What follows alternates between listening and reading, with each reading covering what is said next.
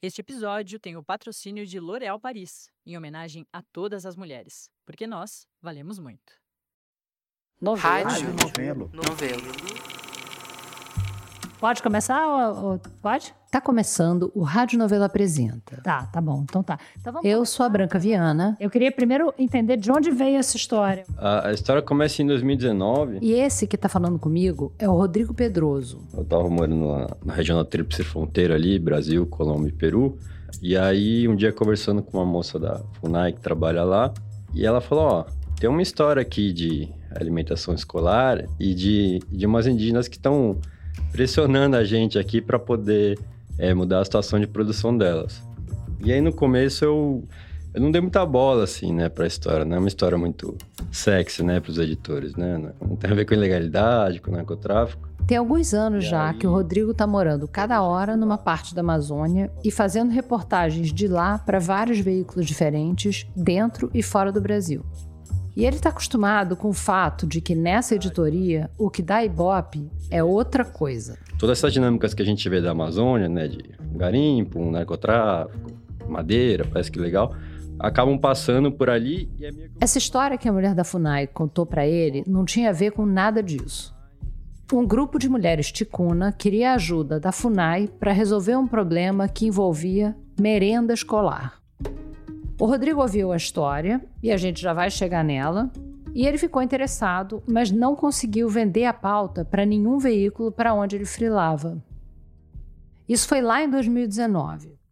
Daí, agora, no começo desse ano, ele lembrou dessa história e resolveu voltar para ela. Quando a gente falou de tipo de merenda, eu falei, ai não, merenda não, sabe? Essa é a Juliana Fadu, que você já deve ter ouvido em outros episódios aqui do Rádio Novela Apresenta. Ela e o Rodrigo Pedroso se conheceram na faculdade e, mais recentemente, eles começaram a trabalhar em pautas juntos na Amazônia. Isso de dois anos para cá, porque antes a Ju trabalhava com TV em produção de telejornal. Sabe quando você entra no automático do Hard News? De falar assim, ai, não tenho pauta para hoje. Que que... Ah, vê merenda, que merenda sempre tem problema, sabe? Eu trabalhava em jornal local, então era muito uma coisa assim, a escola estadual de Paraisópolis tá com a merenda estragada. Aí você ligava para a Secretaria de Educação e falava, por que, que a merenda tá estragada? E No primeiro momento, a Ju não ficou muito seduzida pela pauta. Nada contra a merenda, muito pelo contrário. Só não parecia a pauta mais urgente entre tantas pautas urgentes para cobrir na Amazônia. Mas tinha uma coisa nessa pauta que chamou a atenção do Rodrigo. Porque ela parece o típico problema que não tem por que existir. Ele me contou o que a funcionária da FUNAI tinha ouvido das mulheres ticunas. A alimentação escolar do município, de todas as escolas do município, é feita basicamente por alimento processado, ultraprocessado, que vem lá de Manaus. Alimentos processados, ultraprocessados. Tá, nossos filhos estão comendo é, bolacha de, de merenda, né, de café da manhã, de almoço, estão tomando suquinho em pó, estão comendo enlatado, apresentado, charque, né, fiambre, que tem muito na região. e Tá aí uma discussão bem contemporânea, né? Quando os meus filhos eram pequenos, eu não lembro de ninguém falar que tinha nada de errado em dar biscoito recheado e danoninho. Toda essa discussão sobre a importância dos orgânicos, etc., é meio novidade. Mas é claro que essa é a minha realidade morando aqui no Rio de Janeiro a vida toda. Para as mulheres ticunas, essa oferta de ultraprocessados bate de outra forma. Por uma razão óbvia. Elas mesmas produzem alimentos orgânicos desde sempre. E quando elas procuraram a FUNAI com esse problema, o problema, na verdade, eram dois problemas. Tipo, escuta, as crianças estão comendo porcaria na escola. Enquanto a gente produz um monte de, de produto orgânico, natural aqui, é, que estraga. Elas não tinham para onde escoar a produção, então muita coisa acabava é, estragando, porque eles não tinham acesso ao mercado e eles produziam e aquilo ficava ali. Entendeu por que, que eu falei que era um problema que não deveria existir? A saída parece óbvia, né? É só deslocar essa produção das hortas ticunas direto para as cantinas das escolas e pronto. Ingredientes frescos e nutritivos para a merenda das crianças. Só que daí a gente vê que tem, é muito mais complexo. É muito mais complexo. No episódio de hoje do Rádio Novela Apresenta, a gente tem duas histórias que encarnam perfeitamente aquela expressão tão perto e tão longe. A primeira é essa aqui. Quando o Rodrigo ouviu essa história na FUNAI em 2019, falaram para ele procurar a Adelina Ramos. É, meu nome é Adelina Fidélia Ramos, eu, eu nasci de Montum, e nasci aqui mesmo em Belém de Solimões e cresci. É, em Belém de Solimões, que é onde fica a, a aldeia da, da, Adelina, né? Fica entre Tabatinga e São Paulo de Olivença, né? Fica meio que bem no meio entre essas duas cidades, no Alto Solimões. Tem entre 5 e 5.500 habitantes ali, fica na terra. Adelina é presidente da Associação de Mulheres Ticunas, que estava em busca de uma solução para esse problema duplo. Na verdade, num primeiro momento, o que elas queriam mesmo era um mercado para onde escoar a produção. Aí abacaxi, banana, farinha, goma, é, melancia, milho, e sobra muito, porque é, produz muito, né? Até que uma hora deu um estalo na cabeça dela. O que deu o estalo na cabeça dela e das, das colegas dela foi assim, ó. Ela via a produção estragando um lado e do outro as crianças comendo alimento ultraprocessado que não tem a ver com a realidade e não é bom para ninguém, né, no final das contas. A Ju foi até Belém dos Solimões para ver isso tudo em loco. Alô, alô. Teste, teste. A Adelina contou para a Ju que as mulheres indígenas de várias comunidades ali do Alto Solimões resolveram se juntar para tentar resolver esse embrólio da escoação da produção. É, Cajari, é Boa Vista, Nova Ressurreição, Nova Extrema, é, várias comunidades, é, muitas mulheres que trabalham, não tem onde para vender seu produto. Quando caiu a ficha de juntar a produção das hortas com a merenda escolar, era tipo juntar a fome com a vontade de comer. A associação foi bater lá na porta da FUNAI. E aí começa o problema número um: o que é da atribuição de cada órgão? A FUNAI não tem ingerência sobre a logística das merendas escolares, mesmo nas escolas onde a maioria dos alunos é indígena. Essa é uma atribuição da prefeitura, no caso das escolas municipais, ou do governo do estado, no caso das estaduais, e por aí vai. E essas mulheres continuaram, reunião atrás de reunião, inclusive para Tabatinga, elas batiam na porta. E de porta em porta, elas chegaram ao Ministério Público Federal, o MPF. E o MPF falou: a gente pode tentar ajudar, pressionando os prefeitos para que as prefeituras comprem é, a produção desses indígenas e através do PNAE. O PNAE. Sem o PNAE, talvez a gente nem estivesse falando dessa história aqui. Que é o Programa Nacional de Alimentação Escolar, que é uma lei de 2009 que prevê que 30% da alimentação escolar comprada com verba do governo federal tem que é, vir de agricultura familiar, né? E indígena quilombola, ribeirinho, acaba se enquadrando nessa, nessa definição. O problema é que na prática são outros 500. É, a famosa lei para inglês ver, né? Põe uma lei bonitinha ali e deixa a realidade correndo para outro lado. Então, assim, é, com um tema que parece é, de menor importância, entre aspas, como merenda escolar... Você... Até hoje, vários e vários municípios não cumprem aquela coisa de compra mínima dos 30%. Ou seja, faz quase 15 anos. Esse é o Fernando Merloto. Fernando Merloto Suave, procurador da República no Amazonas. Né? A Ju conversou com ele em Manaus em agosto desse ano. Ela queria entender quais são esses vários motivos que impedem o PNAE de ser cumprido. Para começar, ok. A ideia da lei é que 30% da alimentação escolar comprada pelo governo federal venha da agricultura familiar. Só que não é nada simples se cadastrar como fornecedor do governo. Precisava de vários documentos, DAP, declaração de aptidão do Pronaf, não sei o que, não sei o que, para eles poderem fornecer. Eles não tinham nem noção, né? Pronaf, DAP, tudo isso que o Merloto está falando parece grego para mim e provavelmente para qualquer um que não trabalhe diretamente com esse tipo de burocracia. Mas ele explicou para Ju como o MP está trabalhando junto com a FUNAI para fazer valer essa lei. Porque, de um lado, tem as agricultoras ticunas que não têm intimidade com a burocracia. Mas, do outro lado, entre os próprios gestores públicos, a situação não é muito diferente. Não sabia nem que tinha política, toda hora muda, entendeu? Ou não queria mesmo implementar, né? Porque uma coisa é uma, uma licitação que você compra tudo de um fornecedor só. Em tese, de um lado é mais fácil, né? Assim, um só eu vendo tal. Em tese, a gente pode entender a falta de conhecimento. Desconhecimento, ou até má fé, né, de gestores públicos. Mas a gente sabe que concentração de tudo num fornecedor só também. Também é mais fácil roubar, né? Porque é um só, eu faço esquema com ele e, e tal, e infelizmente isso existe também bastante. E quando você pulveriza isso para comprar do agricultor familiar, não é uma mega produção geralmente, é são produções menores. Então vai ter todo talvez um pouquinho maior de dificuldade inicial é, administrativa e tudo, e até o roubo acho que fica um pouco mais difícil. Até aqui, a gente está falando de problemas burocráticos que podem se resolver com apoio jurídico na papelada. Só que o Merloto apontou um terceiro problema de outra ordem: logística. Entraves sanitários. Então, uh, inicia-se todo esse processo gargalo por gargalo, notas técnicas, né, para mostrar que, olha, os indígenas têm seu próprio meio de conservar seu alimento, seu próprio, seu próprio alimento. Não precisa ficar a Anvisa falando que tem que congelar o peixe dele e a prefeitura pode comprar se ele vai entregar na própria escolinha. Então, a gente começa a trabalhar tudo isso. Então, até nisso, né, a logística de levar esses alimentos vai se quebrando. Não precisa levar. Ele está produzindo ali, ele entrega ali. Todo um sistema que tinha sido montado em torno da entrega massiva de comida industrializada foi sendo desmontado. E a prefeitura vai economizar, né? o Estado também. É... Pois é, faltou dizer isso.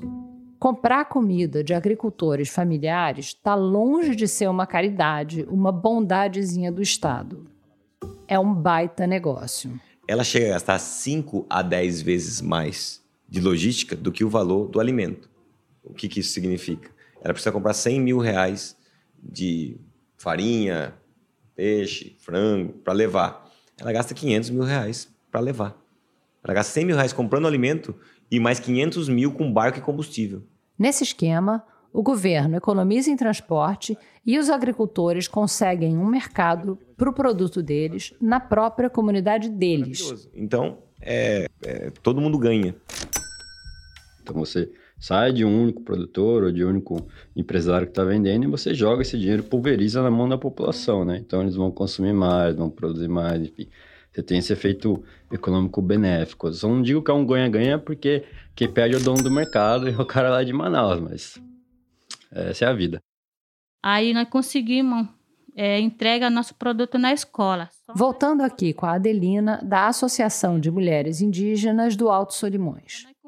Depois de muita papelada, muita bateção em muitas portas e muita insistência, elas acabaram conseguindo fornecer comida para a escola de Belém dos Solimões.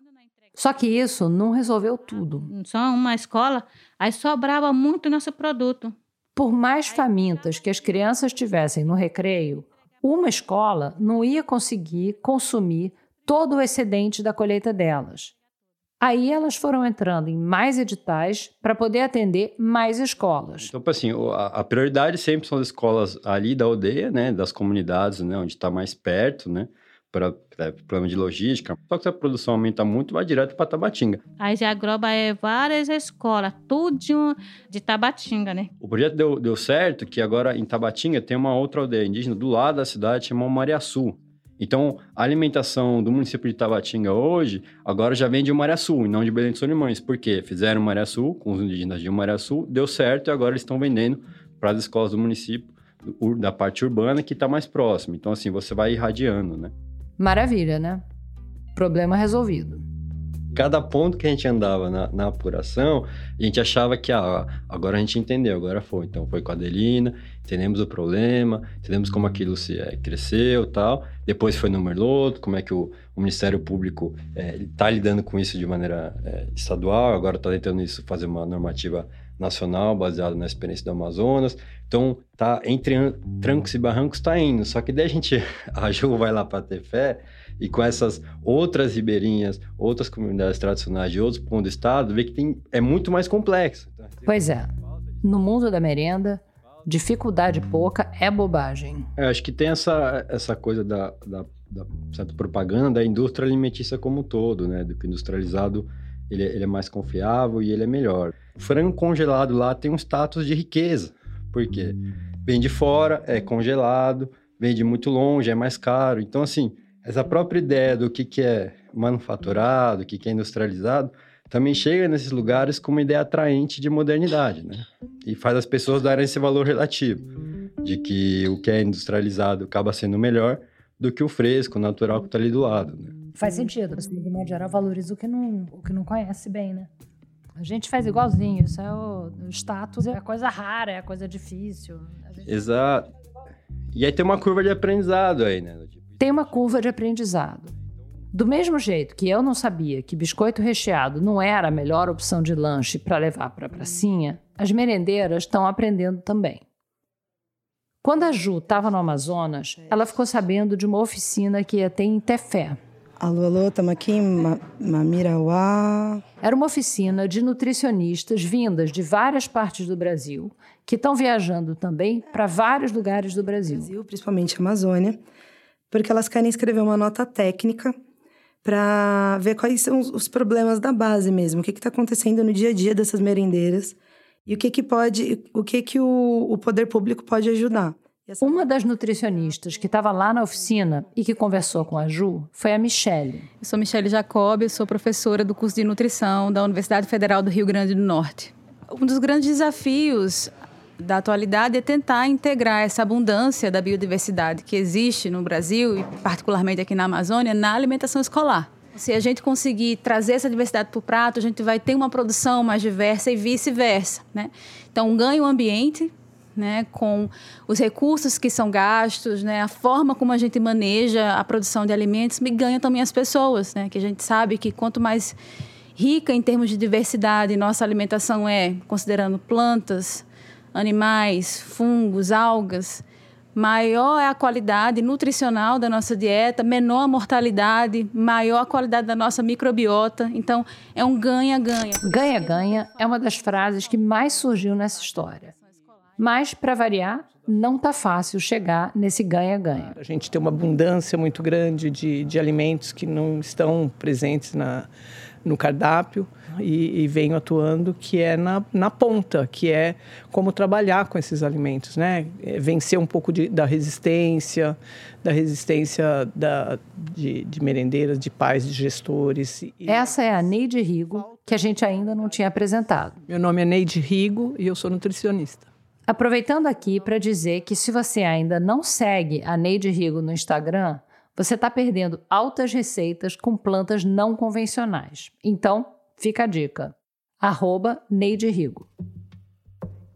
A Neide estava ali justamente nesse papel, para trabalhar junto com as merendeiras, para elas conseguirem aproveitar ao máximo a produção da agricultura familiar. É, porque se você não tiver a merendeira como aliada nesse processo de transformação, você não tem nada porque você pode ter todos os desafios aí vencidos quando chega ali na hora de fazer a merenda. Se a merendeira não re resolve que ela não gosta daquele produto e que ela acha que os alunos não vão gostar, ela não vai fazer.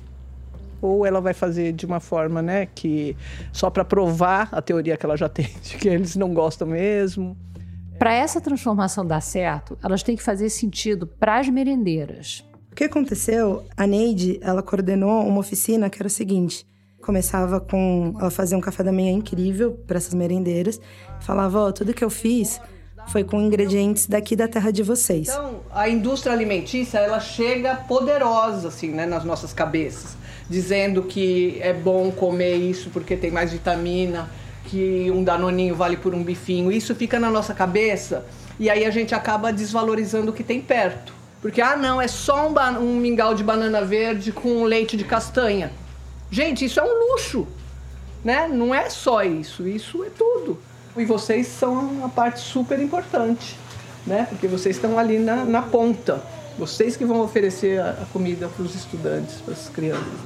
Embora eu adore o nome merendeiras, é, e merendeiros, mas uh, o, que se, o que se quer hoje é que tenha alimentação e não só merenda. Então a gente quer que termine a, essa era do biscoito com suco. No segundo passo, o processo dessa oficina, ela fez uma. É que eu apelidei de Masterchef, mas ela falou que não. Não era exatamente Masterchef, vai. Mas era um desafio. A Neide desafiou as merendeiras a criar receitas a partir dos ingredientes locais e sem usar coisas do tipo leite condensado ou maionese. Ai, a gente pode fazer um bolo, ah, mas não tem o leite para botar. Aí elas ficaram olhando, elas, ai, vamos tirar da castanha então. O que nós vamos misturar? Se é de tacar o leite pó, taca o leite da castanha.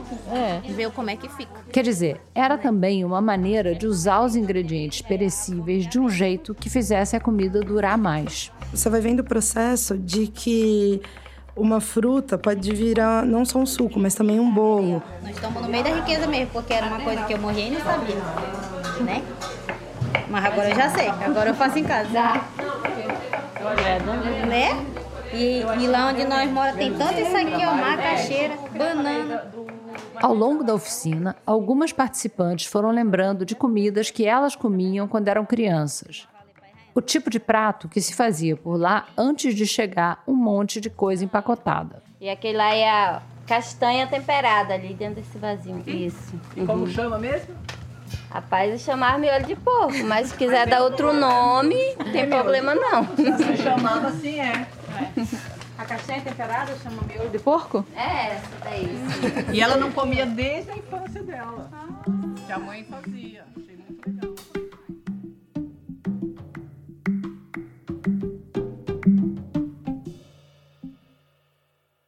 Depois da oficina Masterchef, teve um banquete e depois uma roda de conversa. E nessa roda, as merendeiras foram trocando ideias e falando sobre os desafios que elas ainda estavam tendo que lidar. Desafios bem menos divertidos do que os dos Masterchef da Neide. E a merenda é bem pouca. Bem pouca mesmo. Tipo- Não tem repitoca, não. É só aquele pouquinho. É quatro bolachas e um iogurte no dia do iogurte. Aí, tipo do macarrão, vem aqueles quatro, aqueles quatro fiozinhos, a gente já acrescenta para colocar um pouquinho a mais. Essa é a Silmara Mendonça Barbosa. Vocês acrescentam Isso, porque lá no cardápio vem... Porque como que a gente vai colocar aqueles quatro é, fiozinhos de macarrão num prato, só quatro? Não tem como. Na escola da Silmara, tinha refeições mais decentes durante uma parte do mês, mas aí chegava uma hora que faltava comida. Não eram quatro fios de macarrão, era zero. E além de faltar comida, não tinha nem onde comer a comida. O pouco que vinha, as crianças estavam comendo no chão. Aí teve uma outra na comunidade Tauari que elas comiam na casa da merendeira. Então, assim, você tirava as crianças da escola, levavam ela para casa da mulher mesmo, ela cozinhava lá, dava para as crianças comerem, depois as crianças voltavam para a escola. Foi a merendeira Jaiane Cavalier quem contou essa história na oficina. a gente. A gente não tinha fogão, não tinha geladeira, não tinha nem o casco de colocar o gás, a botija não tinha. Aí era feito em casa também, assim, até o ano passado. As crianças iam na minha casa. que Que é muito fácil falar, não, a sociedade civil que tem que fiscalizar. Só que a sociedade civil não sabe seus direitos. Então, assim, foi nessa conversa, nesse encontro, que essas duas merendeiras específicas perceberam que, pera, que tá errado. Tipo, se é uma escola pública, eu não tenho que levar crianças para minha casa particular, onde eu vou gastar mais refrigerando, mais gás, mais luz, sendo que existe uma verba para isso, entendeu? Ou deveria existir, né? É, ou deveria existir. É aquela história. O Brasil, terra da abundância, onde dizem que tudo que se planta dá. Só que tá aí a criançada comendo quatro fios de macarrão sentada no chão de um lugar que nem escola é. Você vê comida na Amazônia todo lado, todo, na paisagem tem comida. Então você acha que é um problema muito fácil, que as pessoas vão aceitar muito fácil. E na verdade, na prática, você se depara com um milhão de desafios. Desde a mulher estar sozinha até é uma nutricionista responsável por 500 pessoas, por 500 crianças. Fazer essa comida em abundância que está saindo da horta da Adelina e de outras hortas chegarem na escola é parte da luta da associação, da FUNAI e do Ministério Público. Só que aí a gente chega em mais um problema, que é não é só estalar os dedos para esses ingredientes frescos todos virarem o almoço das crianças. Então, por exemplo, não adianta nada chegar o agricultor, a prefeitura comprar os 30% que precisa do agricultor familiar e jogar na escola um monte de mandioca. Se a mesma merendeira vai lavar, tem que lavar a cozinha, tem que cozinhar, tem que servir as crianças, não tem como ela descascar um milhão de mandioca. É o velho problema do acúmulo de funções femininas, dessa vez nas costas de uma só merendeira. Toda discussão sobre alimentação, no fim, é uma discussão de classe e de gênero, né? Nas grandes cidades, a gente sabe como o produto orgânico de pequenos agricultores acaba sendo elitizado. Como ele custa mais caro, porque fica à mercê do tempo e das intempéries da natureza, etc, etc. Mas não precisa ser orgânico. Só de falar de alimento fresco, verdura, legume, fruta, carne, coisa que você compra na feira, tudo isso dá trabalho para fazer. E mulheres que têm dupla, tripla jornada têm menos tempo para cozinhar. Agora, isso a gente está falando de comida de casa, de cozinhar para a família. Imagina fazer comida para um batalhão de crianças. É óbvio que esse não é trabalho para uma só merendeira. A contratação de mais mão de obra para o trabalho da merendeira tem que ser parte da luta, senão essa conta não fecha. Então é mais fácil ela botar, sei lá, tipo 3 quilos de salsicha no fogão enquanto ela faz outras coisas. Porque é uma pessoa que faz tudo isso. A pessoa que lava Exato. e limpa a cozinha e faz faxina é a mesma pessoa que cozinha, é a mesma pessoa que serve. E, e que é mãe também. E às vezes, essa mesma pessoa é agricultora também. E tem que lidar com burocracia nas horas vagas. Mas que horas vagas? É, por isso que às vezes é, nós ficamos assim, muitas vezes fica cansado, né? Nós, nós precisamos de projeto, né? Nós precisamos de apoio. Mas esse burocracia que colocamos quente, porque nós não temos estudo, né? Às vezes coloca, pede é, é, documentação. Não, tem que mandar tal documento. Aqui é de novo a Adelina. Essa é uma conversa que a Ju gravou com ela lá na roça das mulheres de Belém dos Solimões. Ali é abacaxi plantado, macaxeira, mandioca, é, tucumã plantado. Aí no redor. Agora o destino dessa colheita toda está mudando. E toda essa saga tem mudado a Adelina. Ou pelo menos os horizontes dela.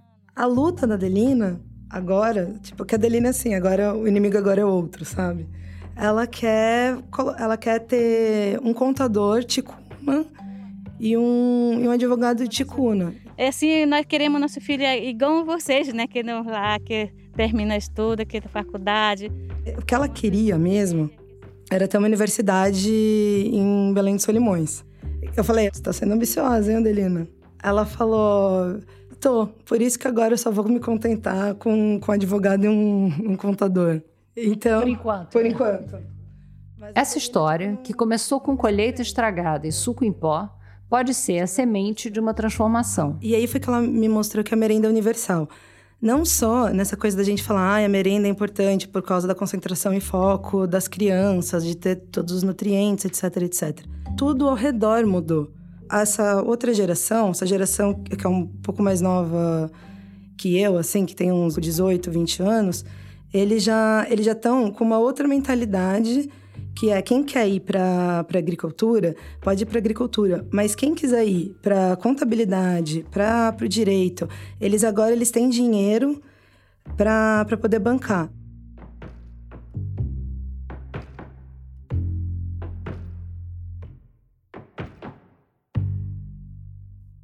A transição da alimentação escolar em Belém dos Solimões já foi uma pequena revolução na comunidade.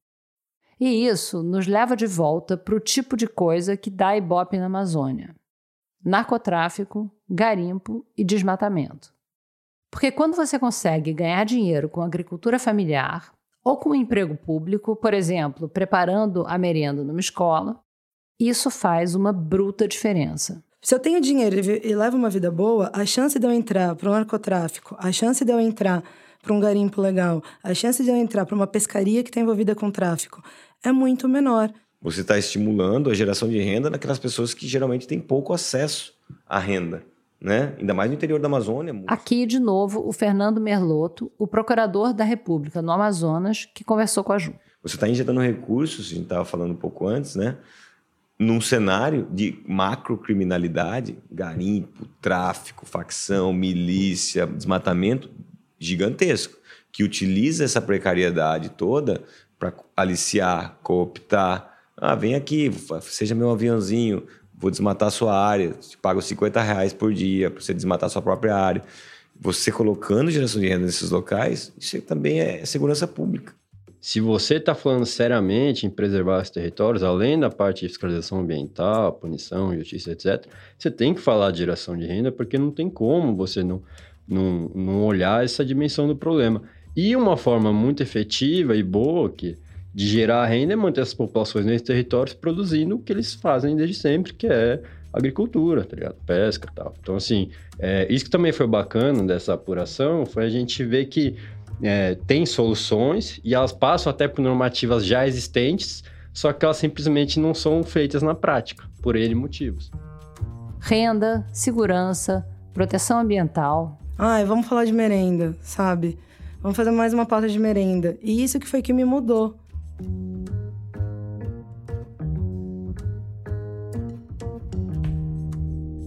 O Rodrigo Pedroso e a Juliana Fadul são colaboradores da Rádio Novelo.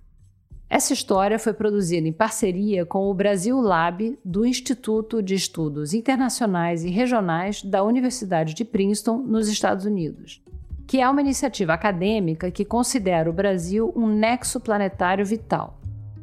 Você pode conhecer mais em brasillab.princeton.edu.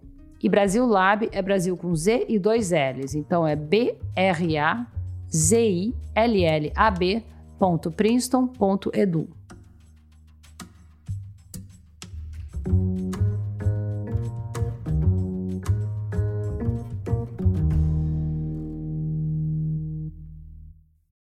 Já já a gente volta.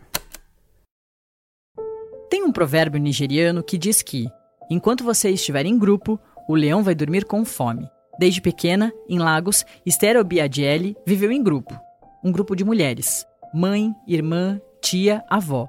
E a vida foi trazendo ainda mais companhias femininas, como as três filhas. Com a necessidade de trabalhar depois de vir da Nigéria para o Brasil e com o fim do casamento dela, a ancestralidade mostrou o caminho. Um dia, não se lembra quantos anos que eu tinha, eu fiz uma trança na minha irmã e a minha mãe ficou chocada, me chamou e falou: Você tem dom, vai usar isso para ser alguém no futuro. Eu virei e falei: Mãe, eu não vou ser cabeleireira, não. Ela só ri. Mas onde que eu tô? Ela aprendeu a fazer trança sozinha quando ainda era criança, usando as raízes das plantas da sua casa. Depois, foi se aprimorando no cabelo da irmã e das filhas. Quando precisou, já sabia que direção seguir. Começou em um salão afro no centro de São Paulo e agora atende meninas, mulheres e idosas na casa dela. O segredo é amor. Eu não quero ficar emocionada. Ela sente, porque é muito bom você colocar tudo amor dentro do que você faz. Todas minhas clientes é maravilhosa. Toda vez que eu atendo alguém, ela sempre fala amor que ela tem do meu trabalho. Cabeça é sagrada. Para mim é autoestima. Tem que se amar. Tem gente que fica mais ah, isso não. Mas quando essa pessoa transar, se é levantar a autoestima, se ama. Muitas mulheres, eu tenho amigas brasileiras, são incríveis. Desde minha jornada, ela está comigo. Eu estou muito seguro aqui. Você encontra mais do trabalho da Esther no Instagram, no arroba salum, com N no final, estúdio, com S mudo, oficial, com dois Fs. Como é bom ouvir histórias assim, né? De mulheres reais que se fortalecem através de sua autonomia, autoestima e autocuidado. Isso é poderoso e transformador para elas e para todas nós. Porque a Esther vale muito, você vale muito, nós valemos muito. L'Oréal Paris. Você já deve ter reparado no carro que no espelho retrovisor do lado do passageiro tem um aviso que diz: os objetos refletidos estão mais próximos do que aparentam. Tem uma explicação física para isso, para compensar o ângulo e a distância do que o motorista está vendo. Mas eu lembrei desse aviso quando a gente pensou no tema do episódio de hoje: tão perto e tão longe. Só que no segundo ato do episódio de hoje, assim como no primeiro, aliás, não tem explicação científica nenhuma para as coisas serem pouco acessíveis. Quem conta essa história é a Paula Scarpim. Nesse próximo ato do Rádio Novela Apresenta, a gente traz uma história que envolve sexo e pode ser sensível para alguns ouvintes. Outro dia o André veio aqui no estúdio da Rádio Novelo me contar uma história. Eu tinha ido para um barzinho que tem lá no Meia Meyer é um bairro da zona norte do Rio. Na nossa mesa devia de ter umas 15 pessoas, mais ou menos. O André não lembra exatamente quando isso aconteceu, mas foi por volta de 2003, 2004. E entre essas 15 pessoas mais ou menos que estavam na mesa com o André, tinha uma menina. Assim, essa menina ela já flertava comigo algumas vezes antes, né? Todo mundo sabe quando o outro tem algum interesse ou não, né? É, vamos combinar que nem todo mundo sabe, né? Mas o André sabia. Até porque ele também tinha interesse na menina. E aí deu vontade de ficar e coisa e tal. E aí era domingo, tava ficando tarde, o pessoal começou a se organizar para ir embora. E o André tava de carro. Com um detalhe importante. Assim, eu não bebo, né? Mas. Mas me divirto. é isso aí, a gente sabe. Se beber, não dirija. Mas enfim, o André de carro ofereceu uma carona pra galera. Quatro pessoas aceitaram. Entre elas, a menina. A gente saiu do bar, aí ela sentou no banco da frente. O André e a menina estavam afim de esticar um pouco mais, mas tinha outras três pessoas no carro. Nessa, eu entrei no carro, aí perguntei se eles queriam ir para algum lugar. Aí ela do meu lado falou assim: Ah, eu acho legal. Aí eu falei assim: Ah, bacana, então vamos. Aí o pessoal que tava atrás, não, pô, já estamos cansadão, amanhã é segunda-feira, coisa e tal, não, pô, pra, pra mim não dá. Eu falei, ah, então tá de boa. Eu falei, tu quer ir para algum lugar, fazer alguma coisa? Ela, vamos. Se ela falou vamos, né? Então, sim. Então vamos, então vamos. Aí eu deixei. Primeiro os outros Eles três. em casa. Uhum. E aí a gente foi embora. Aí, cara. Aí, uma vez só os dois no carro, a coisa foi evoluindo rápido e eles decidiram ir para um motel. Só que tinha mais um detalhe. Eu nunca tinha ido num motel na condição de, de cadeirante. Tá, vamos fazer uma pausa aqui porque a gente ainda nem apresentou o André direito. O nome completo dele, aliás, é André Melo de Souza. Eu já tô na cadeira de rodas há 23 anos. Eu fui atleta da seleção brasileira de remo adaptável. Ganhei minha vida durante um bom tempo tocando violão e voz nos vagões de metrô, toquei no trem, toquei nas barcas, de vez em quando toco na frente dos shoppings. Há pouco tempo atrás, decidi fazer um curso de voo livre. Então, hoje eu sou piloto de voo livre. Isso tudo hoje, em 2023. O André tá com 44 anos. Essa história que ele tá contando é de mais ou menos 20 anos atrás, 2003, 2004. Em 2001 eu fiquei na cadeira de rodas nessa época. E ele já era muito atlético nessa época. Eu fui soldado do exército, gostava muito de atividade física, corri meia maratona Rio pelo exército. Uma semana antes do meu acidente eu estava fazendo rapel no Pico do Papagaio. É, assim, eu sempre tive uma vida muito ativa, né? Na época do meu acidente eu já não estava mais no exército. Eu trabalhava num estúdio de gravação, aí eu ia de moto pro trabalho e voltava. Do trabalho eu ia direto para a escola, tava fazendo supletivo. E nessa época também, ele já gostava de dar carona. O meu primo, ele falou assim: "Cara, tu me deixa em casa?" Eu falei: "Deixo". Aí eu fui, deixei ele em casa, ele falou: "Cara, bota capacete". Eu falei: "Pra quê, cara?" Pô, porra, tipo um calor danado, né? Capacete desconfortável. Aí ele: "Cara, porque o capacete foi feito para estar na cabeça. Bota o capacete". Falei, não, cara, não precisa não. Ele bota o capacete. Falei, tá bom, cara, porra. O André deixou o primo em casa e seguiu pra casa dele, de capacete. Aquela rua do, do acidente dava a mão pra pessoa que vinha da esquerda entrar na rua e da direita também entrar na rua, mas seguir era, era contramão. As duas só davam mão pra via que era a principal que eu tava. Aí, na hora, a moça cruzou, porque ela morava na rua de trás. Em vez dela entrar na via, dar a volta para ir para a rua de trás, ela cruzou. E ali é muito, é um lugar muito, é difícil de ver, porque tem uma loja de negócio, de uma fábrica de gelo, ficam caminhões na esquina. Então, assim, é, é difícil para você olhar. E aí ela cruzou. Quando ela cruzou, eu peguei a, o carro dela no meio, com a moto, né? Ba bati bem no meio. A, o vidro da lateral era uma Towner. É, a gente já quase não vê mais esses carros, mas antigamente era, era uma van pequenininha que parecia um pão de forma. Sei, eu sei bem qual é. Eu bati na lateral dela, aí eu quebrei o, o vidro da lateral com o capacete, e graças a Deus que eu tava com o capacete. E aí, na hora, a Towner virou. Quando ela virou, eu bati a coluna no teto e quebrei a, quebrei a coluna, rompi medula espinhal. E aí foi por isso que eu fiquei nessa condição. O André ficou paraplégico nesse acidente, por isso a cadeira de rodas. E muita coisa precisou se adaptar na vida dele por causa disso. Arrumar namorada não foi uma dessas coisas. Eu nunca tive muita dificuldade de arrumar namorada, eu acho que também porque eu nunca fui uma pessoa assim, do tipo, ah, eu tô na cadeira de rodas, como é que vão me olhar? Cara, eu sou a mesma pessoa. Para mim, cara, é, é, igual quando eu andava. Essa situação do, da questão do relacionamento, para mim, não muda muita coisa. Quer dizer, depois do acidente, ele continuou saindo com as garotas, tudo normal. Mas motel ainda não tinha rolado. Até aquele dia. Aí, eu embiquei no hotel, no que a gente parou no, no guichê, guichê, assim. assim. Uhum. Aí a moça veio, aí ela falou assim: alguma preferência por quarto? Aí eu olhei e falei assim: qualquer um que eu consiga chegar nele com cadeira de rodas. Aí a menina olhou e falou assim: o senhor usa cadeira de rodas? Falei sim. Aí ela, aí eu vou te pedir desculpas aqui, eu só tenho quarto disponível é, com garagem privativa. Que aí é, tem uma escada pra Aí chegar. eu falei assim, mas como assim com a garagem privativa? Né? Porque às vezes poderia ser ó, a garagem na lateral e a casinha ao lado, né? Mas não, era esse. É bem o tradicional mesmo, ó. A vaga embaixo e você sobe a escadinha. Aí ela, não, só tenho com a garagem privativa, vai ter uma escada pro quarto. Aí ela ainda falou assim: olha, mas eu posso pedir alguém, de repente, daqui, se não pode te ajudar a subir. E assim, pô, super desconfortável para mim, né? Aí eu agradeci a ela, falei assim: não, eu te agradeço a gentileza, mas não. E aí eu saí, fiz a volta, saí e a gente foi embora. Eles foram embora, mas não iam desistir assim de primeira. Eu passei acho que uns dois ou três hotéis e nenhum tinha. Os motéis em que o André ia parando eram o mesmo esquema: garagem embaixo, quarto em cima, escadinha. Parei uns três.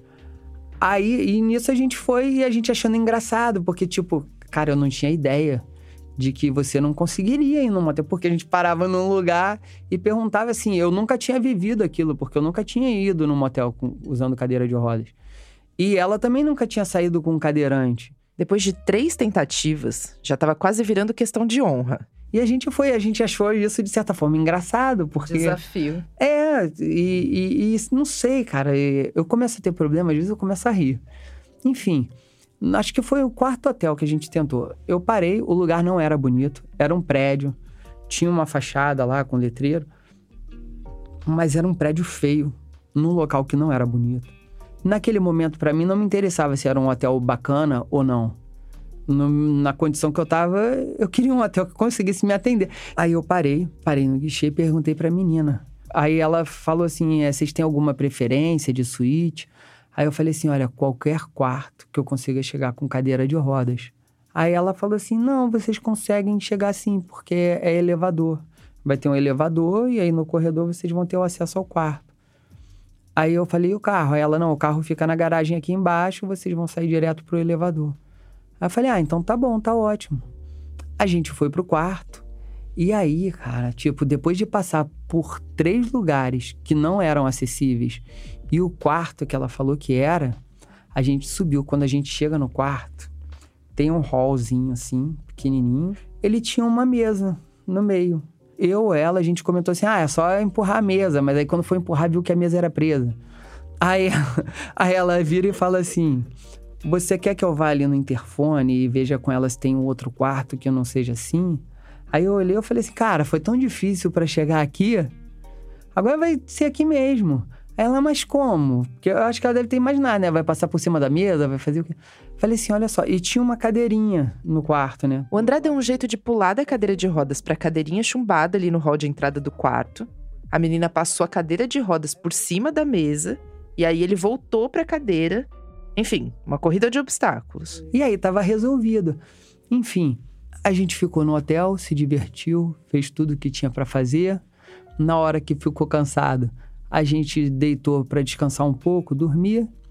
Deu determinada hora, ou ela ou foi eu que falou assim: "Ah, vou pedir para fecharem a conta, né, pro pessoal, porque eles vão no quarto para ver se tá tudo lá na na geladeirinha". Aí eu fui ligar lá para baixo, só que antes eu procurei minha carteira.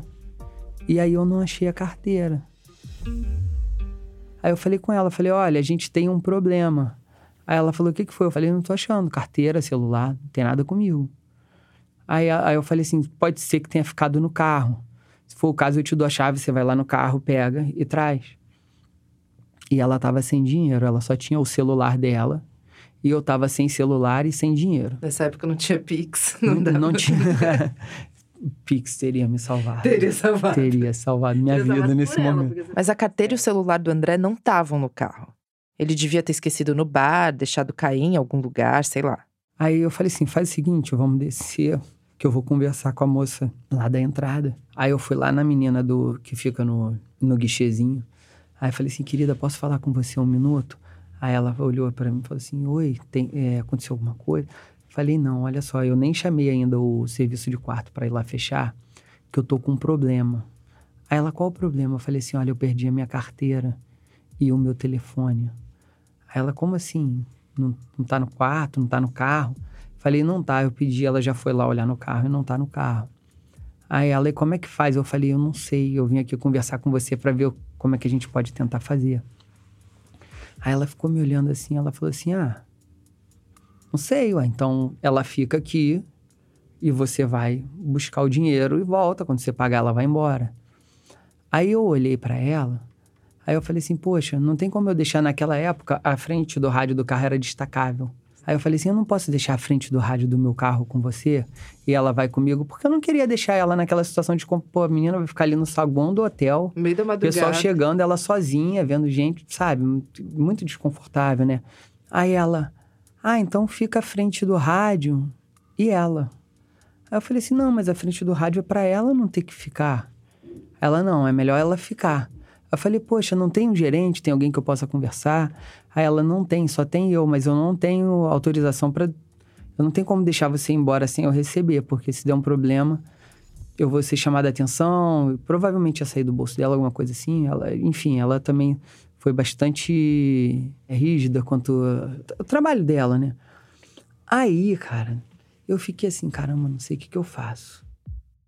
Aí eu falei com a menina da recepção assim, eu olhei, só que eu falei assim de ironia, porque eu fiquei com raiva, eu já tava puto. Aí eu olhei pra menina, olhei para ela e falei assim: vem cá, você não quer ficar com a minha cadeira de rodas não, enquanto eu vou lá buscar o dinheiro? Aí ela me olhou assim, ela ficou me olhando e falou assim: ah, a cadeira de rodas o senhor não tem como ficar sem, não tem como o senhor não voltar para pegar, né? Falei: é, quer ficar com a minha cadeira de rodas? Aí ela ficou olhando assim, aí a menina que tava comigo, mas como é que a gente vai embora sem a cadeira? Aí eu olhei e falei assim: ah, a gente vai pro carro, bota a cadeira, eu entro no carro, tu traz a cadeira para ela, a gente vai embora, depois eu venho pegar a cadeira. Aí a menina olhou e falou assim: ah, tudo bem, se deixar a cadeira, pode. O André tava meio puto, mas estava aliviado de ter arrumado uma solução. Mas assim, melhor Era ter alguma forma de resolver do que não ter nenhuma, né? A gente entrou no carro, eu deixei ela em casa primeiro e fui para minha casa. Você morava? Eu morava com a minha mãe. Nessa época, a gente morava numa vila na Uma vilinha de casas, uma rua fechada. Parei o carro na porta da casa da minha mãe. Não dava para eu sair do carro, comecei a buzinar. Isso era que horas? Ah, umas quatro horas da manhã, mais ou menos. Aí eu tô lá buzinando. E a janela da minha mãe era bem. Tem a varandinha, a janela do quarto dela era logo ali. Então eu falei, vou buzinar aqui porque ela vai me. Aí eu comecei a buzinar. Aí sai a minha mãe, com roupa de dormir, né? Camisola. Filho, você sabe que horas são? Falei, sei, mãe, são quatro e pouca da manhã. Aí ela, você não vai entrar, não? Porque você, tipo, por que você não estacionou o carro? Porque aqui nunca parava o carro na porta de casa. Aí eu falei assim, mãe, não tem nem cadeira de rodas para eu sair do carro. Aí ela me olhou com uma cara Filho, como assim não tem cadeira de roda? O que, que você fez com a sua cadeira? Na hora, na hora eu pensei assim, cara, minha mãe deve ter achado que eu tô usando droga, né? Vendi a cadeira pra comprar droga, só pode ser. Enfim, a minha mãe, ela, ela assim, o que que você arrumou? Cadê a sua cadeira? Falei, mãe, você tem 40 reais? Eu não tenho, pra que você quer 40 reais uma hora dessa? Falei, mãe, eu preciso de 40 reais. Pra que você quer 40 reais? Falei, pra pegar minha cadeira. O que que você arrumou com a sua cadeira? Falei, mãe, olha só eu fui para um motel com a menina e perdi a minha carteira. E a minha cadeira tá lá para eu pegar o dinheiro e ir lá e pegar minha cadeira. Aí ela, eu não tenho, eu não vou acordar o seu pai uma hora dessa. Falei, mãe, fala com meu irmão, então com a Ju, né? Porque assim. Quem é Ju? A Ju é minha irmã, que tinha vindo de Maceió com o meu cunhado, Luciano. Falei, mãe, pede pro meu irmão, pra minha irmã, pra alguém. É, eu, eu não tenho como sair do carro. Se eu não tiver 40 reais, não vou buscar minha cadeira. Aí ela entrou resmungando, me dando expor. Uma hora dessas, vizinhos, não sei o que lá, você buzinando. E, e, entrou. Aí deu um tempo, sai o meu cunhado. Que é meu cunhado até hoje, casou com a minha irmã. Aí vem ele na porta do carro. Aí ele me deu 40 reais e falou assim: toma. Aí ele com a cara assim, rindo, né? Cínico pra caramba. Eu falei, que que é, cara, que tu tá rindo? Aí ele, porra, meu irmão, tu imagina, quem é que vai acreditar um dia quando eu contar do cadeirante que penhorou a cadeira de roda no motel? E foi assim que acabou a história. Muito louco. demais, demais. Você deve ter reparado que tem outro cara rindo comigo no estúdio, ouvindo a história do André, né? Foi esse cara quem tinha me soprado essa história, sobre o cara que penhorou a cadeira de rodas no motel. O nome dele é Daniel Gonçalves. Ele é jornalista e diretor de cinema, e ele tinha conhecido o André quando ele estava pesquisando para o segundo filme dele, que está estreando agora nos festivais e que se chama Acessibilidade. Tipo, acessibilidade com a palavra sexy no meio.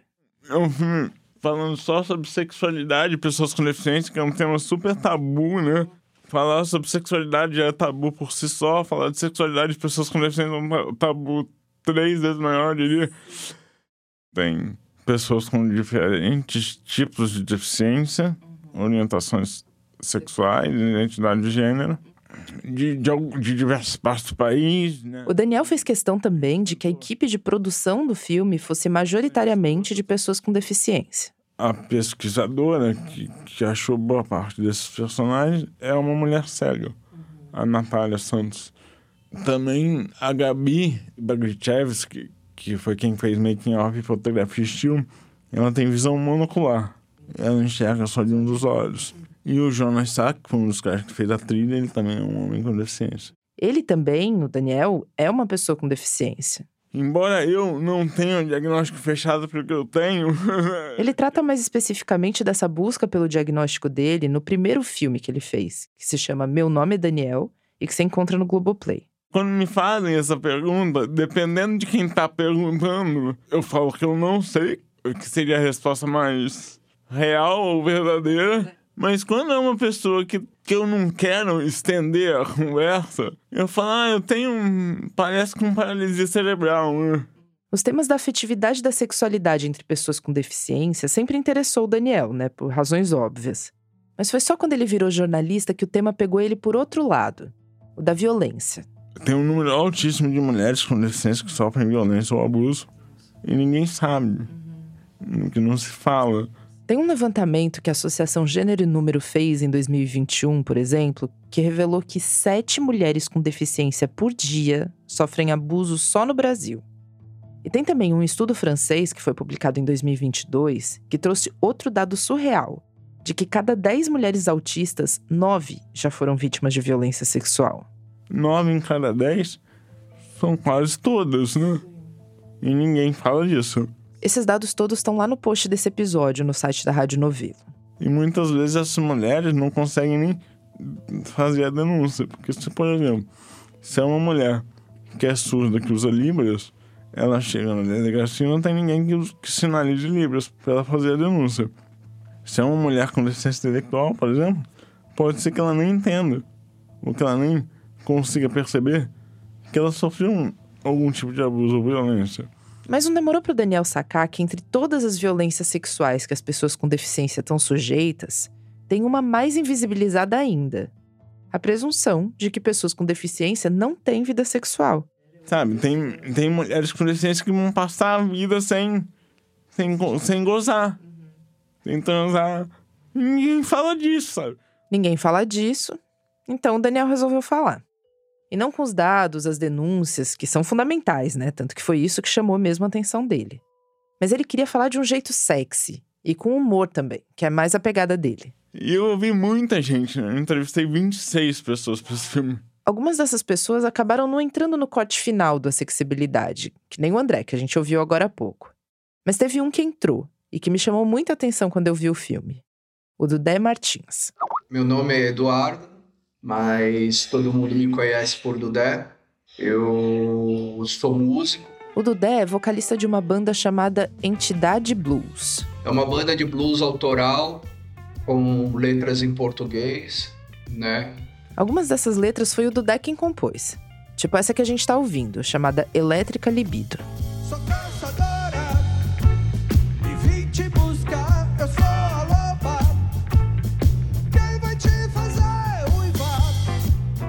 O Dudé me chamou a atenção no filme pelo jeitão dele. Você já vai entender do que, que eu tô falando. Como ele mora em São Paulo, a gente marcou uma conversa por vídeo. A minha primeira vez foi, foi interessante porque, assim, eu fui com uma. Na época, eu fui com uma moça muito mais experiente que eu. Eu devia ter uns 16 anos, alguma coisa assim. E foi atrás de uma banca de jornal. Porque o, o motel não tinha acessibilidade. Quer dizer, não é só no Rio de Janeiro que é difícil de encontrar motel acessível para quem tem deficiência, né? Em São Paulo é a mesma coisa. Logo na entrada, a gente já desistiu, porque assim. Era uma escada, mas era uma escadaria enorme. Parecia. sei lá. Bom, já, já tô com minha, meu passaporte carimbado pro inferno mesmo, então posso falar, né? Parecia tipo, sei lá, escadaria de Nossa Senhora Aparecida, tá ligado? Então, assim. É aqueles lugares que, que eu costumo brincar, né? Só falta botar uma plaquinha na porta, proibida a entrada de cães, gatos e pessoas com deficiência, né? Porque é um negócio assim que é o cúmulo do, do absurdo. E eu virei pra, pra mina e falei, cara, isso aqui não vai rolar. Além da escada ser muito longa, era uma escada que tinha degraus irregulares. O Dudé não é cadeirante, mas a deficiência que ele tem também não permite que ele suba escadas com facilidade. Eu nasci com uma formação congênita, em virtude da síndrome de talidomida. Eu não tenho os dois braços, né? O meu braço esquerdo, ele é quase na altura do cotovelo, meu braço direito ele ainda é menor que o braço esquerdo.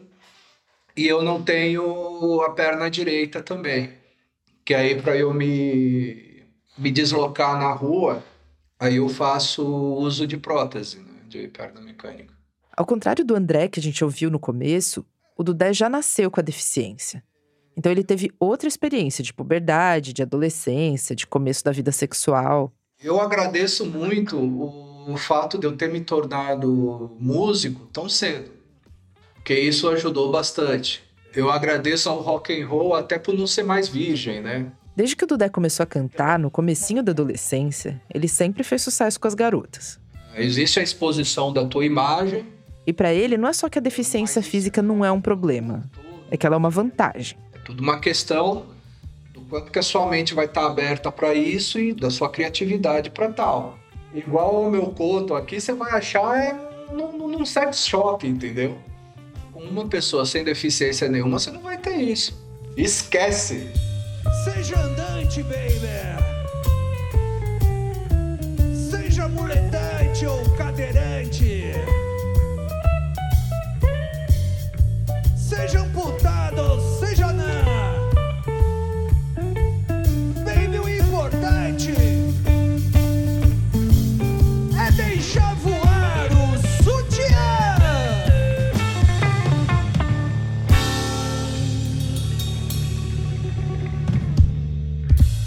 O tabu também existe junto a pessoas com deficiência. De pessoas com deficiência em geral não ficarem com outras pessoas com deficiência, é isso? Sim. Inclusive, até não sei por que que na cabeça de determinadas pessoas com deficiência, o fato dela se relacionar com uma pessoa sem deficiência, para ela é motivo de vitória. O Dudé já namorou garotas com e sem deficiência.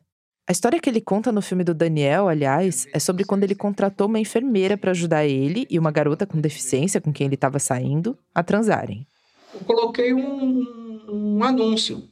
Foi alguma coisa assim: precisa-se de auxiliar de enfermagem para trabalho inusitado. Várias enfermeiras curiosas responderam o anúncio do Dudé no Facebook, mas só uma mais cabeça aberta acabou topando o serviço. No fim, deu tudo certo. Mas o Daniel, que estava ali também acompanhando a conversa, fez uma ponderação importante. Não, Não era para ser tão difícil assim. porque tem alguns, em alguns países, existem serviços especializados em atender pessoas com deficiência na hora do sexo. Eu sei que na Austrália tem, na Espanha também tem. O Daniel estava ali no meio da ponderação, quando o Dudé se deu conta de que estava acabando a bateria do laptop dele. Espera, Mas só um perguntar- minutinho que soltou aqui o, a, a fonte, a fonte do, do, do, Ah, beleza. do beleza. notebook. Só vou pedir aqui pro, pro pessoal colocar para mim. Peraí.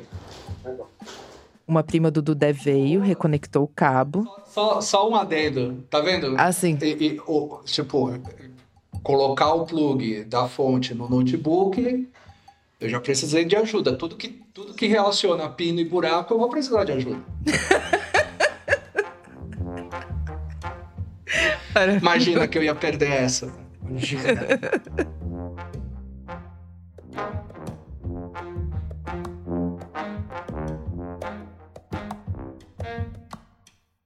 Essa foi a Paula Scarpim, diretora de criação da Rádio Novelo.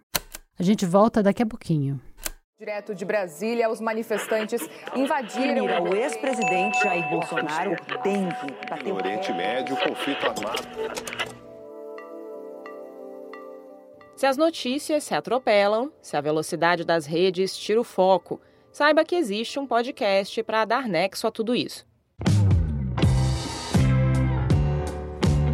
Olá, eu sou a Letícia Arcoverde, editora do Nexo Jornal, e estou aqui para convidar você a ouvir o Durma com Essa, o nosso podcast diário de notícias. De segunda a sexta, no início da noite, a gente publica um novo episódio que explica fatos importantes que podem continuar a ecoar por aí. Informativo, objetivo e cheio de contexto. Tudo em até 15 minutos. Ouça o Durma com essa na sua plataforma de áudio preferida, no YouTube ou no site do Nexo, nexojornal.com.br.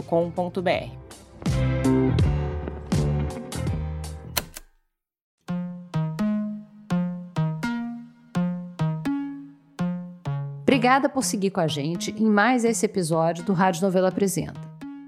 Você já sabe que no nosso site tem sempre material extra sobre todos os episódios. Essa semana, por exemplo, tem o trailer do filme A Sexibilidade, do Daniel Gonçalves, e fotos da apuração da Jufadu no Amazonas.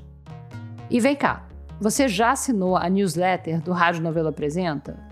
A newsletter te ajuda a lembrar que tem episódio novo no ar e ainda traz sempre alguma dica marota de alguém da nossa equipe. Eu, se fosse você, não perdia tempo. Agora, se você está ouvindo esse episódio e pensando, poxa, sabe que eu tenho uma história que tem toda a pinta de ser contada no Rádio Novela Apresenta? Seus problemas acabaram. No menu do site tem um botãozinho que diz Envie uma pauta. Lá a gente explica direitinho o que fazer para mandar a sua ideia para cá. O Rádio Novela Apresenta é um original da Rádio Novelo. A gente tem o apoio da Open Society Foundations. Tem episódio novo toda quinta-feira. A direção criativa é da Paula Scarpim e da Flora Thomson Devô, e a produção executiva é do Guilherme Alpendre.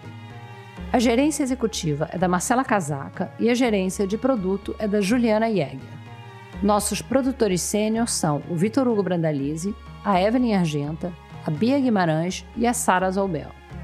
As produtoras da nossa equipe são Bárbara Rubira, Natália Silva e Júlia Matos. A checagem desse episódio foi feita pelo Bruno Lima. Nesse episódio, a gente usou música original de Kiko Dinucci e também da Blue Dot. A mixagem é do Pipoca Sound. O desenvolvimento de produto e audiência é feito pela Bia Ribeiro. O Gilberto Porcidônio é o responsável pelo conteúdo e engajamento das nossas redes sociais. O design das nossas peças é do Matheus Coutinho. Obrigada e até a semana que vem.